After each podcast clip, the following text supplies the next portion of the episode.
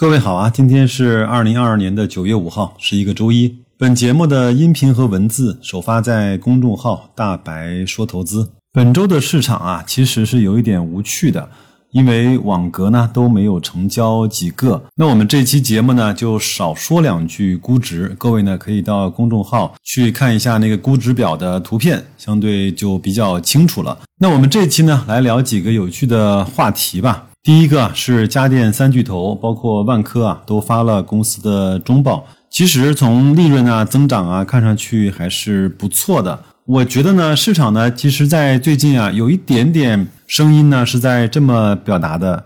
增长和利润在这样的市场环境下，到底应该先看什么？我觉得上一周啊，这个走势呢，其实已经代表了市场的很多选择。现在市场经济可能不太好的情况下，利润赚到真金白银，有可能是更多的投资者，包括机构啊，更为看重的东西。有很多小伙伴啊，上周已经开始兴奋了，觉得自己啊开始赚钱了。我是觉得呢，没有必要。做投资啊，其实拼的就是这个心态。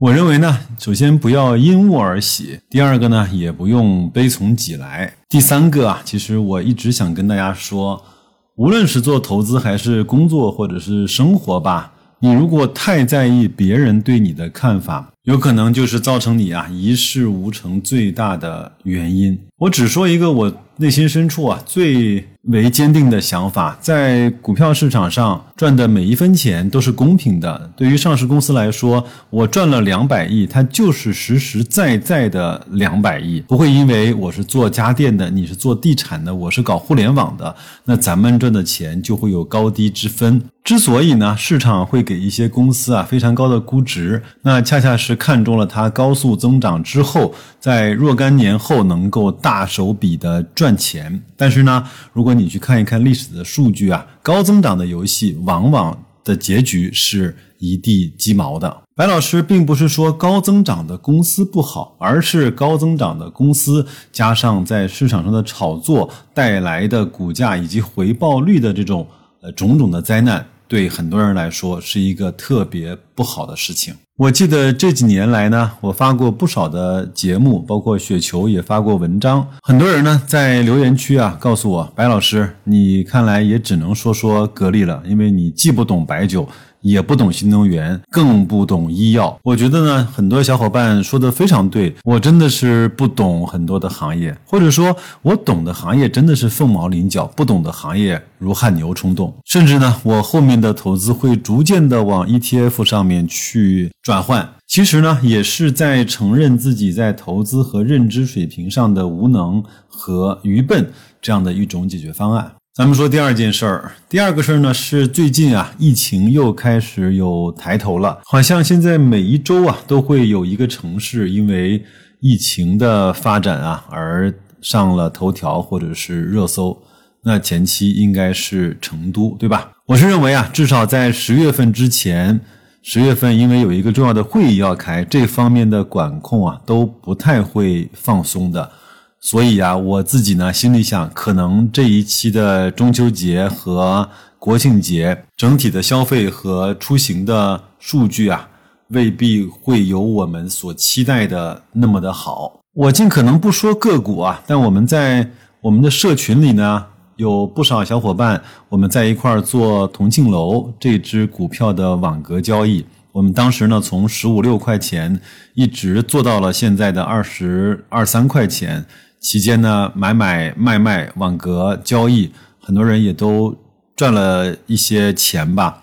我们也一起呢去同庆楼的商城去买一些食品回来做亲身的体验和评测。因为餐饮啊是受疫情的影响相对比较大的行业，所以呢一直不断的有小伙伴问我二十一二块的同庆楼能不能买。我说不代表它后面就一定不会涨，但是我现在给你的建议是还是算了吧。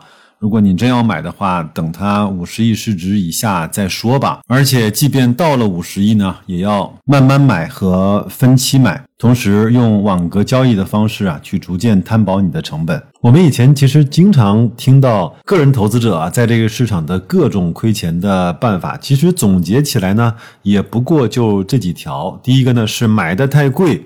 第二个是卖的太早，第三个呢是听消息、炒概念，不懂的东西乱碰。我记得我有一次在理发的时候呢，在我后面啊坐了两个投资者，他们两个的对话的模式啊是这样的：我听我一个朋友说那个股票可以关注了。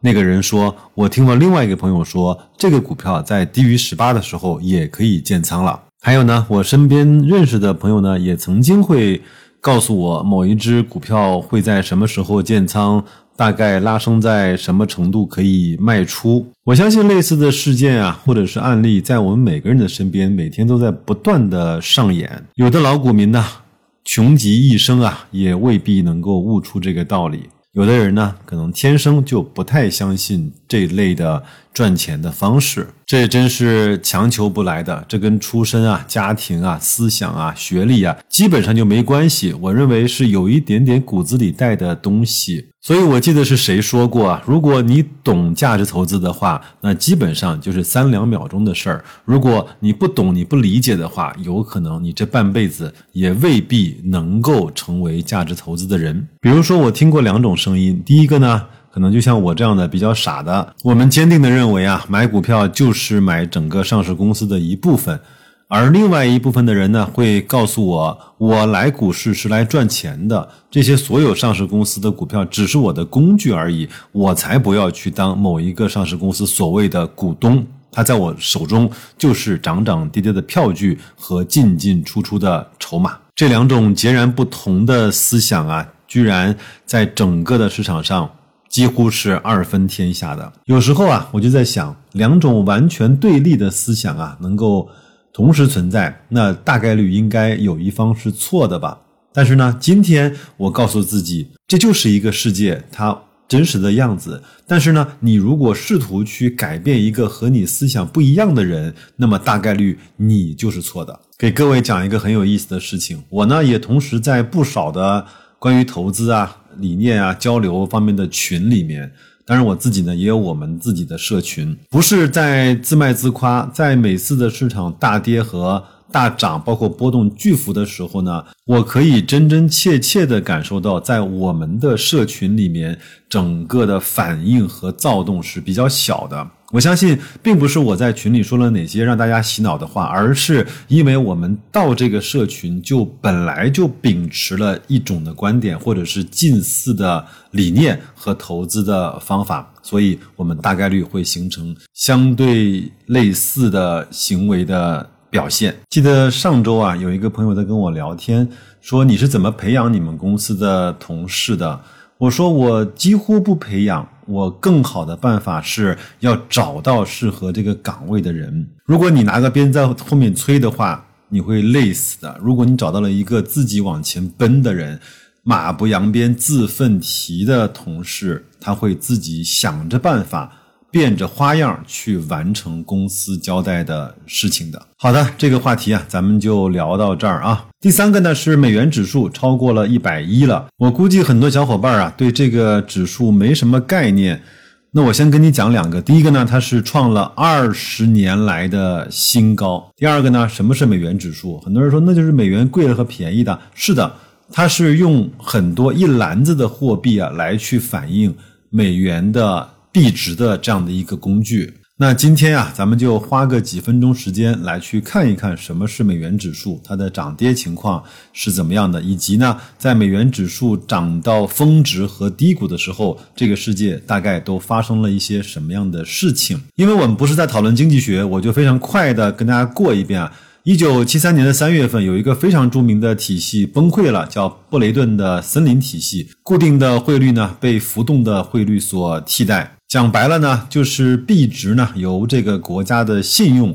更多的所去代表。另外呢，整个印钱也不太受限制了。一九八五年呢，纽约的棉花期货交易所成立，金融部门推出了美元指数期货。这个指数呢，是以一九七三年的三月份为一百点，以此呢为强弱的分界线。这个指数里呢，其实包含的是一揽子的货币，欧元呢占百分之五十七，日元占百分之十三，英镑占百分之十二，加拿大币呢占。百分之九，瑞克的克朗占百分之四点二，瑞士的法郎大概占百分之三点六。我呢放一张图，就是美元指数的走势图啊，我们看一看，其实从一九七三年到二零二二年，有几次呢是明显的超过。一百一、一百二的，其中在八十年代最高的时候，美元指数居然高达了一百六十多。那么在二零零一年的附近，这个美元指数也达到了一百二十块。那么从那个时候到今天，